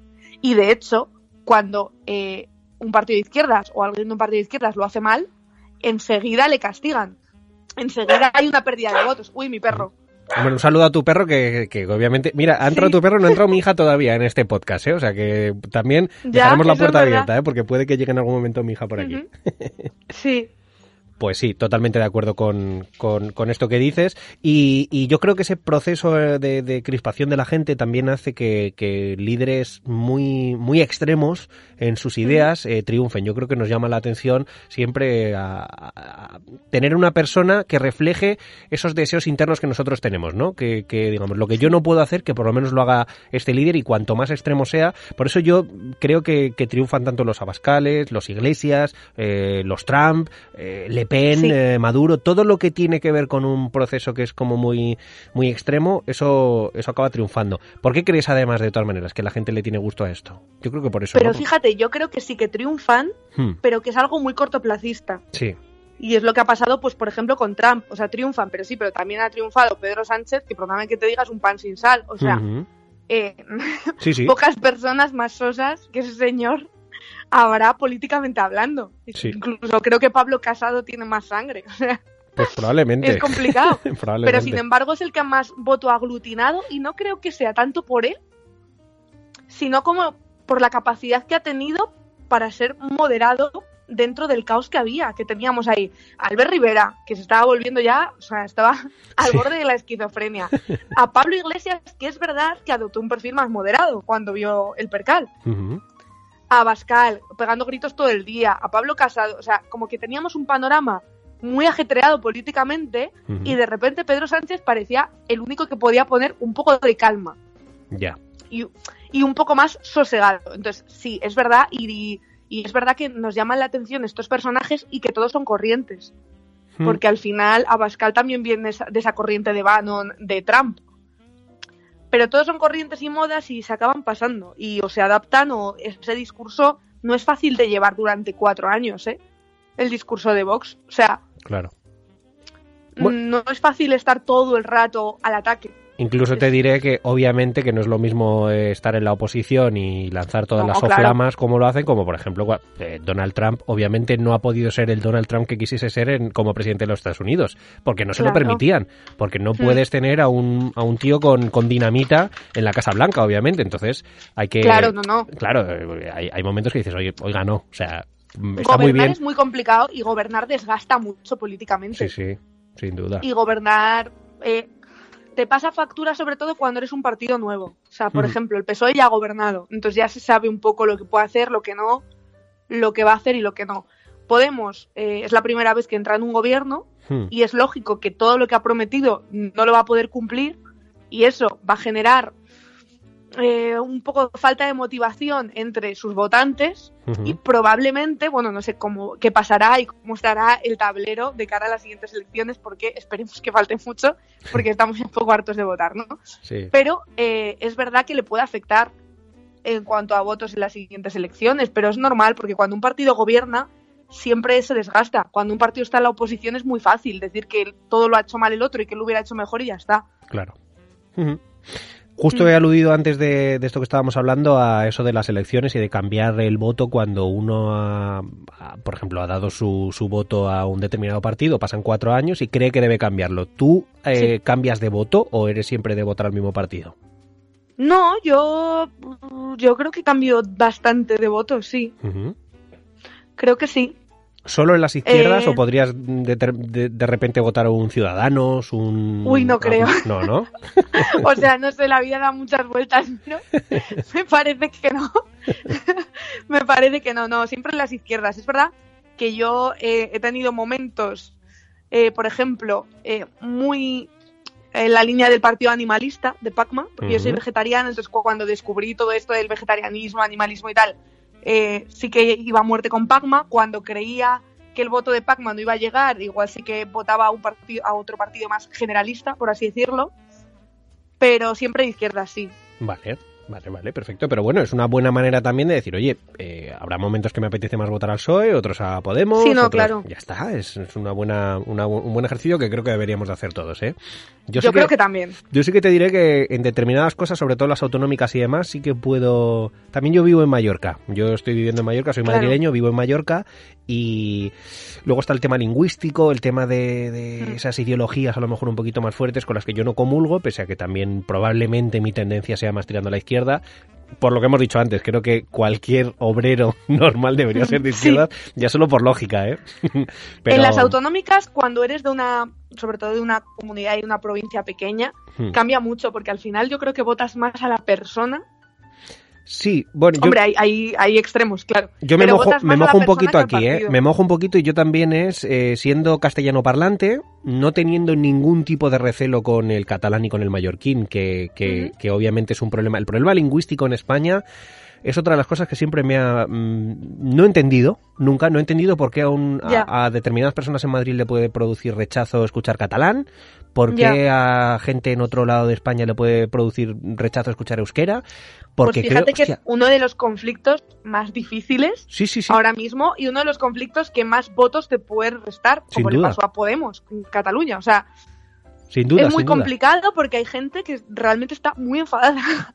Pero es un, es un odio, un enfado irracional, porque ya es, es el hecho de escucharlo, Hmm. ya te produce un rechazo que no entiendo por qué cuando al no revés, tiene joder. sentido. Claro.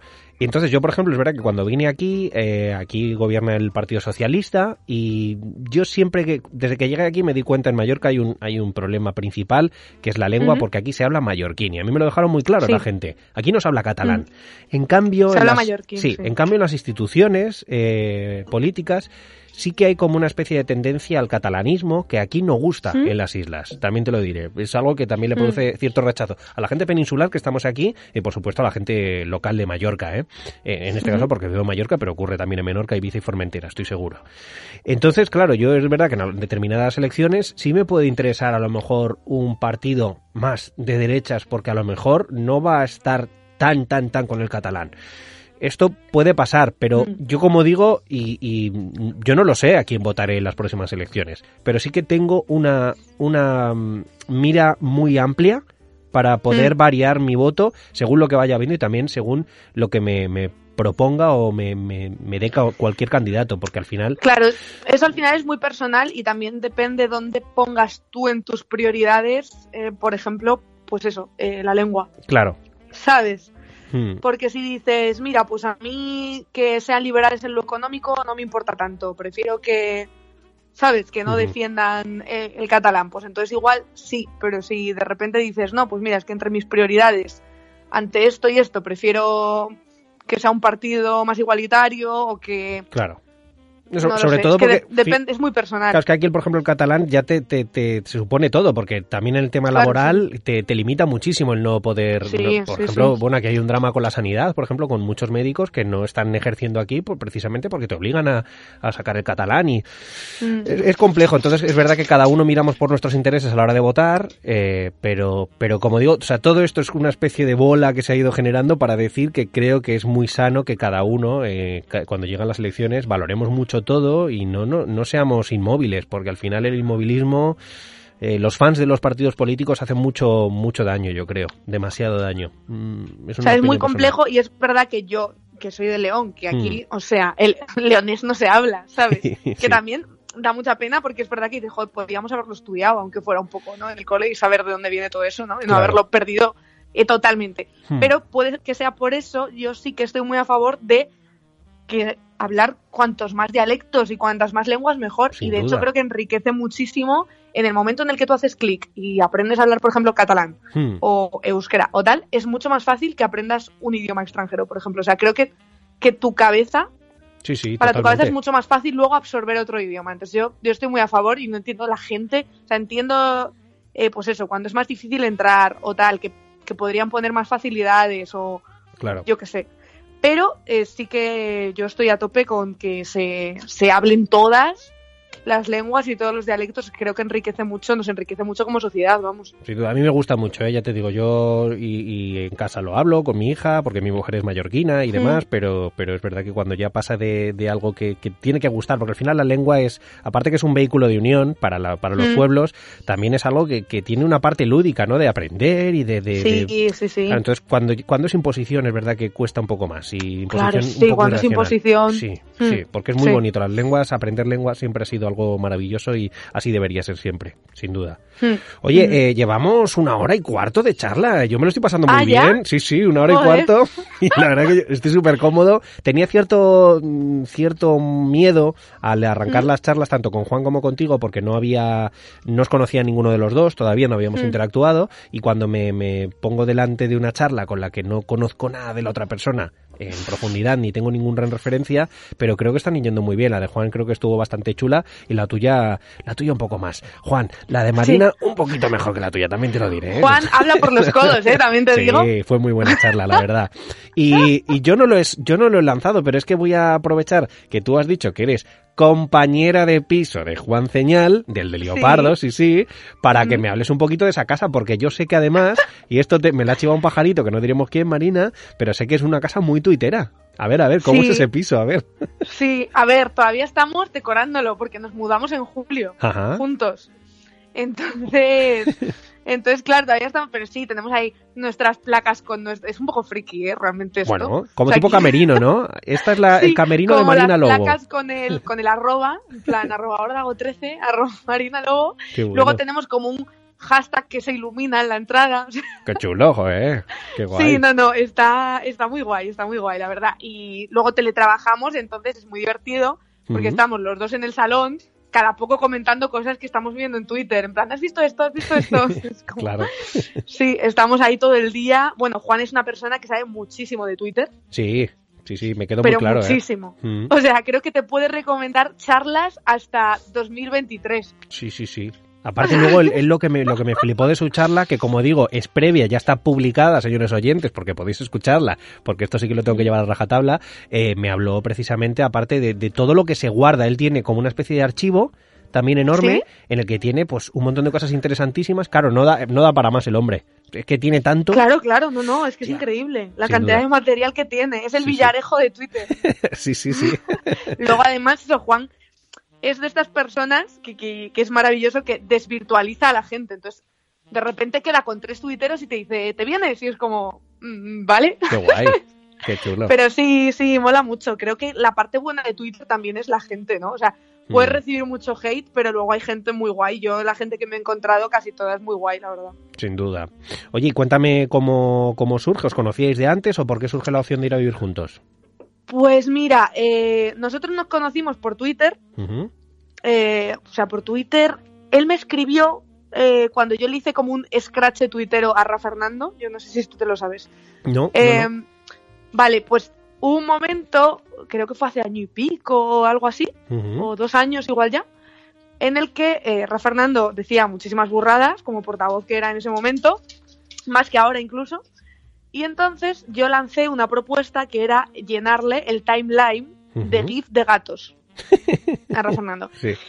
Y entonces, se- o sea, es- la gente se volvió loca. Yo de aquella no tenía muchos seguidores, igual 5.000. Sí. O sea, eh, de aquella la gente se volvió loquísima. Empezaron a ponerle gatos, pero nivel que igual tenía 2.000 respuestas a los tweets y Ni- todo eran gatos. O sea- Izquierda Unida tuiteando gatos. O sea, N- Nivel Rosa 10. era una locura. Entonces, Rafa Fernando estuvo como 24 horas sin tuitear, que de aquella era imposible, porque, o sea, de aquella, eh, él no, no estaba más de cinco minutos sin tuitear, era un horror y había mucha coña entre los tuiteros de joe, el community de Rafa Fernando, que, que, no duerme. Y entonces le llenamos de gatos, eso se hizo bastante viral y él me escribió para sacarlo el leopardo. Ajá. Ese día fue cuando hablamos. Luego eh, yo conocí en persona, porque quedamos para tomar un café, al primer tuitero que conocí en persona fue a... Eh, ah, no, la primera tuitera que conocí fue Merkel. Doña Merkel. Uh Doña Merkel. Y que entonces, vi, que, vi, que eh, bueno, imagino que ya sabías que, que, no era doña, porque si no el susto... Que no era doña, claro. vale. Entonces, doña Merkel eh, conocía a su vez a más gente, bueno, conocía también a Juan, me parece, uh -huh. y entonces empezamos a quedar una serie de tuiteros que hacemos las cañas tuiteras. Sí. Que somos normal, bueno, se va incluyendo gente, ¿no? Pero normalmente pues viene Merkel, viene Cristian, que es la persona que hace el tremending de público, Uh -huh. que es maravilloso también, viene Juan, eh, viene Javi Durán, Tortondo, los Cervantes, eh, no sé, viene como bastantes tuiteros. Buen grupo. Que Uh -huh. sí, se van incluyendo. Anacleto ha venido también. Qué Eh. Protestona ha venido también. Pues bueno, nos vamos ahí uniendo un poco y hacemos las cañas tuiteras. Y Juan y yo, es verdad que coincidíamos mucho porque pues al final eh, salíamos mucho por ahí, coincidíamos en muchas cosas y pues al final nos fuimos a vivir juntos. Qué bien. Comodidad al final, ¿no? También decir, oye, los dos más o menos también estamos en el mismo rollo. eh, Claro, sí. Nos vamos a aportar también bastantes cosas vi- conviviendo. Por lo Sí, tanto, es verdad era- que en, en Twitter hay mucha gente que es más ma- bastante más mayor, en el sentido de, Mm, al final se te habrás dado cuenta cuando has hecho entrevistas que hay un perfil bastante de mm, entre 40 y 50 y pico. Sí, sí, sí, sin duda. Sin duda. Es verdad que- Entonces, que, claro, cuando uno final- escribe no lo parece, ¿verdad? Parece que más o menos ¿No todos tenemos la misma edad, pero no, no, obviamente, sí, sí, es verdad. Sí, sí, sí. Sí, Qué sí. bueno. Pero sí, la verdad es que estupendo, de momento estupendo. Pues genial. No sé si alguien lo sabía, pero me encanta porque es como una especie de exclusiva tuitera y que lo hayamos no, dado en este podcast, que, pues creo, bueno, a- salvo la gente que nos conoce, Claro. claro, yo creo que no. bueno, oye, pues me encanta que se haya dado una exclusiva tuitera en este podcast, ¿eh? que es Bueno, bastante bueno. humilde y oye, pues está bien. Oye, eh, vamos a terminar únicamente eh, con, con eh, tú eres de León, ya lo has dicho varias Sí. veces. Además creo que estás allí ahora, ¿no? Te estoy llamando a León. Estoy ahí ahora, sí. Estoy de, bueno, no sé si esto se dice la fecha, pero como estamos aquí de época navideña, Sí, finales de 2020. Bueno, luego esto ya sabes que luego la publicación será en 2021 seguro, cuando Sí. publiquemos el audio, pero bueno, no el pasa año bueno. Sí, el que dicen que va a ser muy bueno, ¿no? Ahora ya va a ser todo. sí.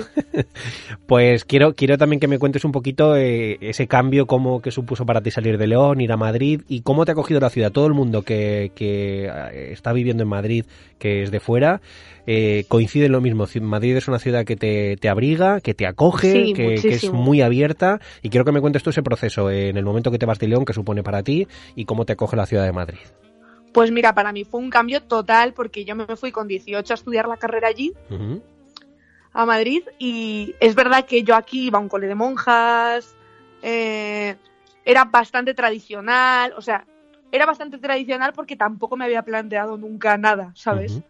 Y cuando fui a Madrid, para mí fue un cambio a todos los niveles, porque de repente mm, mis amigas ya no eran, o sea, ya no eran mis amigas, sí que eran mis amigas, pero no eran la gente con el que compartía el día a día. Ya. Te vas a una residencia y al final eh, la gente de la residencia son tu familia, ya, un poco. Y luego es verdad que Madrid es una ciudad increíble porque todos los días puedes hacer planes, la gente es súper abierta. Por ejemplo, una cosa muy curiosa es que aquí en León, eh, y bueno, y en sitios pequeños normalmente, no estás tan acostumbrada a mezclar grupos y grupos, grupos de amigos y de amigas. Y ahí en Madrid se hace muchísimo. Claro. Claro, ahí en Madrid es como, no, estamos aquí, vente, tal. Y a mí eso me encanta. O sea, a mí me gusta muchísimo que en Madrid puedes andar con, bueno, ahora ya no, pero con un montón de gente diferente, claro. Sí, sin duda. Y, y eso es muy guay, que te da muchísimas posibilidades. Para mí fue un cambio total y vamos, yo espero quedarme en Madrid. Me Tú- gusta mucho León, pero es verdad que ahora mismo mi día a día está en Madrid. ¿Y crees que tu futuro pasa también por estar allí, ¿no? Y hacer vida en Madrid. Yo creo que sí, yo creo que sí. Es verdad que, hombre, me gustaría que fuera más acogedora en todos los sentidos, eh, por ejemplo, en el piso, en que los alquileres no fueran tan sumamente caros, Ya. porque es verdad que es un poco prohibitivo incluso el precio que tienen los pisos, pero por el resto a mí es una ciudad que me gusta muchísimo. Es verdad que hay mucha gente que le agobia Hmm. tanta actividad, eh, tanto tiempo en el metro, en el bus, pero en cuanto te haces tu círculo, Madrid no es tan grande. Sí, En el sentido, al final, al final te mueves en cuatro o cinco barrios y ya está. Eso es cierto, totalmente. Bueno, yo soy un madrileño que disfruto también mucho de, de, de estar en la distancia un poco porque eh, creo que también aparte del sitio donde estoy no me puedo quejar, no estoy no estoy en Tombuctú, estoy en Hombre, Mallorca. Mallorca es estupendo. claro. Y uno de mis mejores amigos es de Mallorca Y yo todos los veranos suelo ir. A mí me encanta, vamos. Claro, es, es un destino maravilloso y yo soy de esos madrileños que fíjate, aunque no vivía en el centro, sí que a mí no, no podría vivir en el centro, aunque entiendo muy mucho a la gente que puede y que le encanta y claro, tiene una- un Mm. componente muy atractivo. El, el centro de Madrid es totalmente adictivo, sin duda. Sí, sin sí, duda. sí. Mm. Hmm. Pues Marina Lobo, eh, ha sido un placer. Siempre acabo, se puso de moda eh, estas charlas, se puso de moda, no lo sé por qué, porque nadie me ha obligado a hacerlo, pero eh, ¿Sí? una vez lo dije y veo que lo voy repitiendo y además me, me parece una bonita forma de acabar. Siempre os pregunto al final que le pongáis una nota a la vida que habéis vivido hasta el momento, porque hemos pasado por momentos buenos en nuestra vida, momentos Uy. malos, pero ¿qué nota le pondrías tú a tu vida? Y luego el objetivo que tienes a futuro. Ahora va a empezar un año nuevo, como decimos, ya no te hablo solo para este año. Tu objetivo vital, también quiero saber cuál es, cuál, qué, cuáles son tus, propues- tus propuestas para tu vida, para lo que quieres hacer. Sí. La nota que le pondrías a tu vida hasta el momento, ¿cuál sería? Vale, pues a mi, a mi vida le pondría ahora mismo un 7. Porque tengo La mucho misma que Juan, ¿eh? mejora. Ha sido un año. La del- misma que Ah, Juan. La misma que Juan. joder. Es una buena nota, ¿eh? Es una buena nota. Es una buena nota, pero es una nota que es verdad que es muy mejorable en el Hmm. sentido de, bueno, pues mira, todavía queda como mucho camino y ya veremos, ¿no? Y también es verdad que ha sido un añito Ya. que, que tela. Entonces tampoco le puedo poner un 8, ¿sabes? Pero fíjate que te hablo ya de tu no. infancia, todo. O sea, sido una infancia Sí, feliz. todo. No, un Ujú. ocho. O sea, un 7 yo creo que está bien. Bien, bien, bien. Un 7, porque un 8 sería demasiado. Bueno, pero bien, no, bien. un 7, un 7 está bien. Buena nota. ¿Hay alguien que le haya puesto un 10?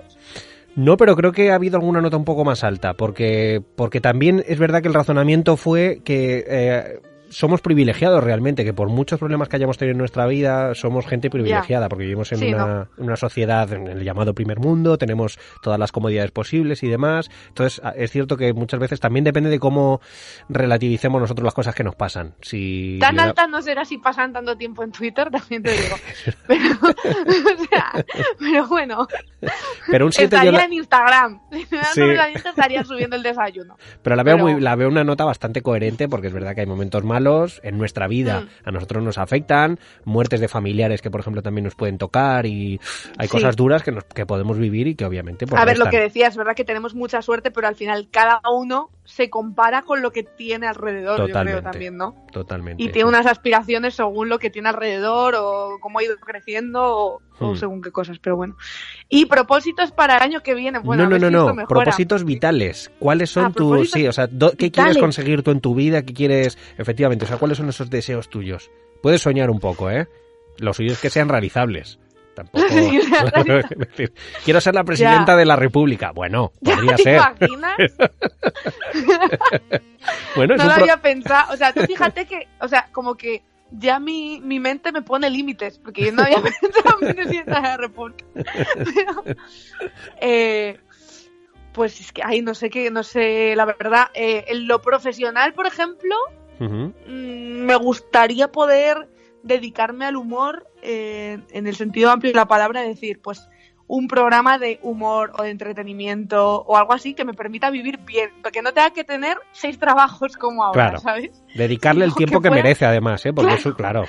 Claro, que pueda tener uno y pueda mantenerme con ese uno. Eso mm, para mí sería bastante, bastante importante, porque es verdad que ahora mismo estoy a mil cosas. Claro. y es muy guay, pero también agota y también es verdad que ya estamos en una edad que nos merecemos estabilizarnos un poco. ¿Qué más? No lo sé. O sea, si- Juan, Juan dijo que, que también luego que le, que le gusta también que la vida le vaya le vaya proponiendo, o sea, tampoco hacerte demasiadas, Hmm. ¿verdad? No tener demasiadas metas porque corremos el riesgo de, de frustrarnos si no se cumplen Sí. y que también o la sea, a vida ver, nos realmente lleve, ¿no? vivir solo de un trabajo me parece una meta. Ya, pues maravilloso, eso ya sería un sí, lujazo. me parece una meta guay. Y tener un piso o una casa o lo que sea, pero lo suficientemente grande como para tener perro. Sí, porque eso Porque es otra, a mí- otra de las cosas que no hemos tocado mucho, pero tú eres súper amante de los animales, por lo tanto entiendo que los animales formarán parte de tu vida siempre. Sí, y a mí, o sea, gatos nunca he tenido. No te dejan, no te dejan además. No me, no me dejaron, pero perro sí, porque el perro vivía conmigo en León, Ujú. Cuando, vamos, antes de tal, luego la universidad no, pero luego me lo he llevado para Madrid. Ah, mira, Y está, ahí con- está. está contigo Es- en Madrid entonces. Sí, sí, está conmigo allí donde voy, él viene siempre. Qué guay. Qué guay. Eh, y entonces sí que para mí tener perros es muy importante.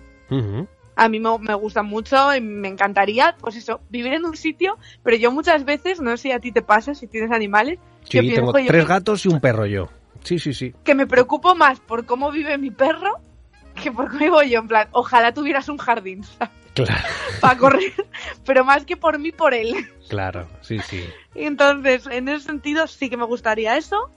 Y, hombre, pues, eh, pues eso, sí que me gustaría vivir eh, pues un cambio de, de monarquía a república. Me, me parecería maravilloso vivir eso. Pues fíjate que te he dicho que sean más o menos deseos realizables y ninguno es Mm. descabellado realmente.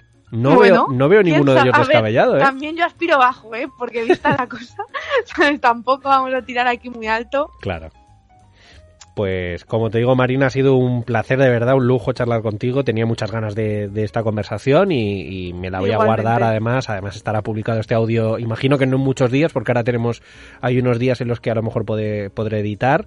Y, Ujú. y espero que la gente le guste mucho, que la gente que haya aguantado esta casi hora y media de conversación eh, haya dicho, oye, pues ha sido hora y media que ha La merecido. gente que ha aguantado esto no está bien, ¿eh? Oye, pero que yo, yo, por ejemplo, sí me los escucho. Me gustan mucho los, los podcasts Sí. conversacionales y se aprende mucho de los invitados. Y... Yo escucho muchísimo podcast, además Mm. me los pongo de fondo mientras hago otras cosas Claro. también y a mí me gusta mucho, sí. Es un formato muy guay porque te permite, yo qué sé, estás limpiando la casa o tal, o te vas con el, con el perro precisamente a dar un paseo y lo llevas y vas escuchando mientras y se pasa Sí, el tiempo sí. súper rápido. La verdad es que sí. Yo estoy seguro de que hay alguien que ha aguantado esta hora y media, que ha escuchado toda la charla y que va, va, va a parar el audio ahora en cuanto termine y va a decir, oye, pues me ha merecido la pena estar conectado todo este rato porque he disfrutado de la charla. Quiero creer que sí. Bueno, pues eso espero. Marina Lobo, un besito muy grande y muchas gracias por habernos acompañado. Gracias a ti, un beso. Hasta luego. Chao. Adiós.